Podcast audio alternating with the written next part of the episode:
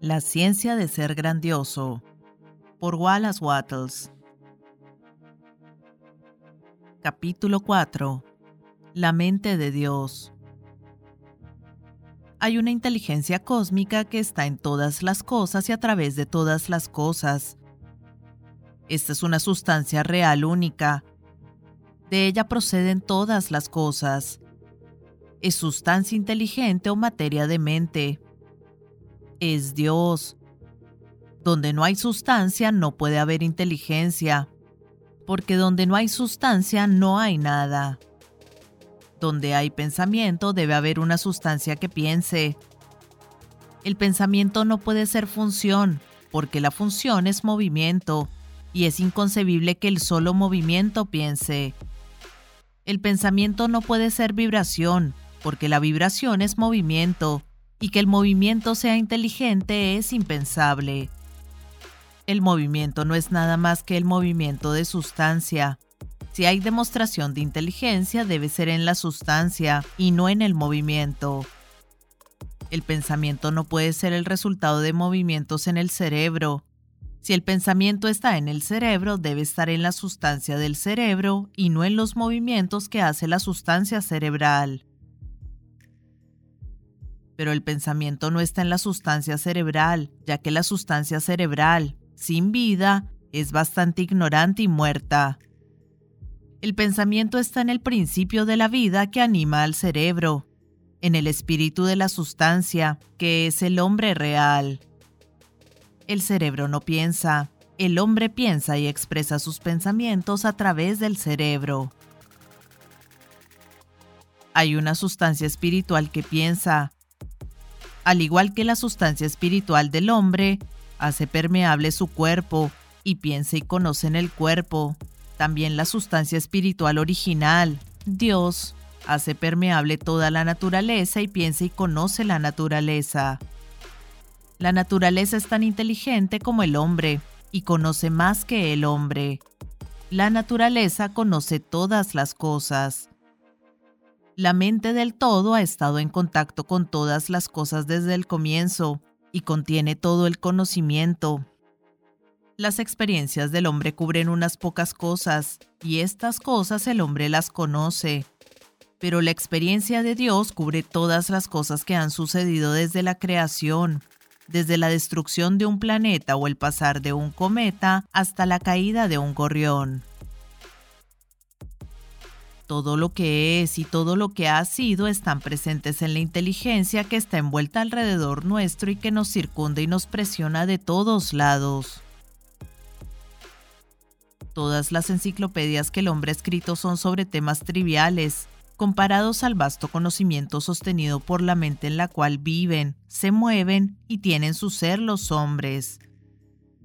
Las verdades que el hombre percibe por inspiración son pensamientos sostenidos en su mente.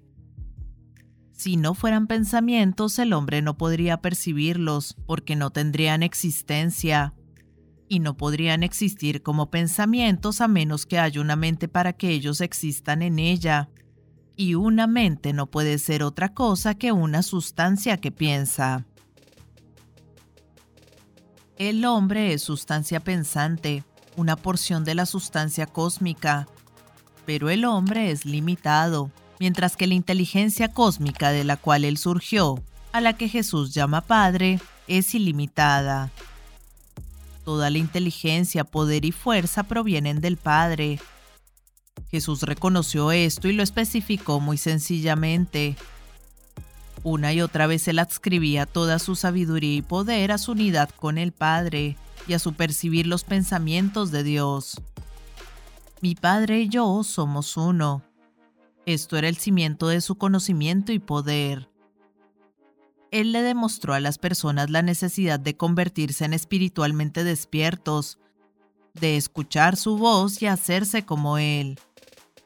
Él comparó al hombre sin pensamiento que es presa de las circunstancias con el hombre muerto en una tumba, y le suplicó que escuche y venga al frente. Dios es espíritu, dijo, nace nuevamente, despiértate espiritualmente y podrás ver el reino. Escucha mi voz, mira lo que soy y lo que hago, ven adelante y vive. Las palabras que hablo son espíritus y vida. Acéptalas y causarán que una fuente de agua brote dentro de ti. Entonces tendrás vida dentro de ti. Hago lo que veo que hace el Padre, dijo, queriendo decir que él podía leer los pensamientos de Dios. El Padre muestra todas las cosas al Hijo. Si algún hombre tiene la voluntad para hacer la voluntad de Dios, él sabrá la verdad. Mi enseñanza no es mía propia, pero de Él que me mandó. Usted sabrá la verdad y la verdad lo hará libre. El Espíritu debe guiarlo hacia toda la verdad. Estamos inmersos en la mente, y la mente contiene todo el conocimiento y toda la verdad. Está buscando brindarnos este conocimiento, porque nuestro Padre se deleita en dar buenos regalos a sus hijos. Los profetas, adivinadores y grandes hombres y mujeres, en el pasado y presente, fueron hechos grandes por lo que recibieron de Dios, no por la enseñanza que recibieron del hombre. Esta reserva sin límites de sabiduría tiene poder, está abierta para usted. Usted puede extraer de esta tanto como desee, de acuerdo a sus necesidades. Usted puede hacer de usted mismo lo que desea hacer. Usted puede hacer lo que desea. Usted puede tener lo que quiera para lograr esto. Usted debe aprender a convertirse en uno con el Padre para entonces poder percibir la verdad, para entonces poder tener la sabiduría y saber los fines correctos para buscar y los medios correctos que se deben utilizar para obtener esos fines, y entonces que usted pueda asegurar poder y habilidad para utilizar esos medios. Al cerrar este capítulo, resuelva que usted ahora dejará de lado todo lo demás y se concentrará en la obtención de unidad consciente con Dios. Cuando estoy a salvo en mi hogar selvático, transito en el orgullo de Grecia y Roma. Y cuando estoy estirado debajo de los pinos, donde la estrella de la noche brilla tan sagrada, me río del saber y orgullo del hombre, de las escuelas sofistas y el clan de eruditos pero, ¿qué son todos en su alta presunción cuando el hombre en el matorral con Dios se puede encontrar?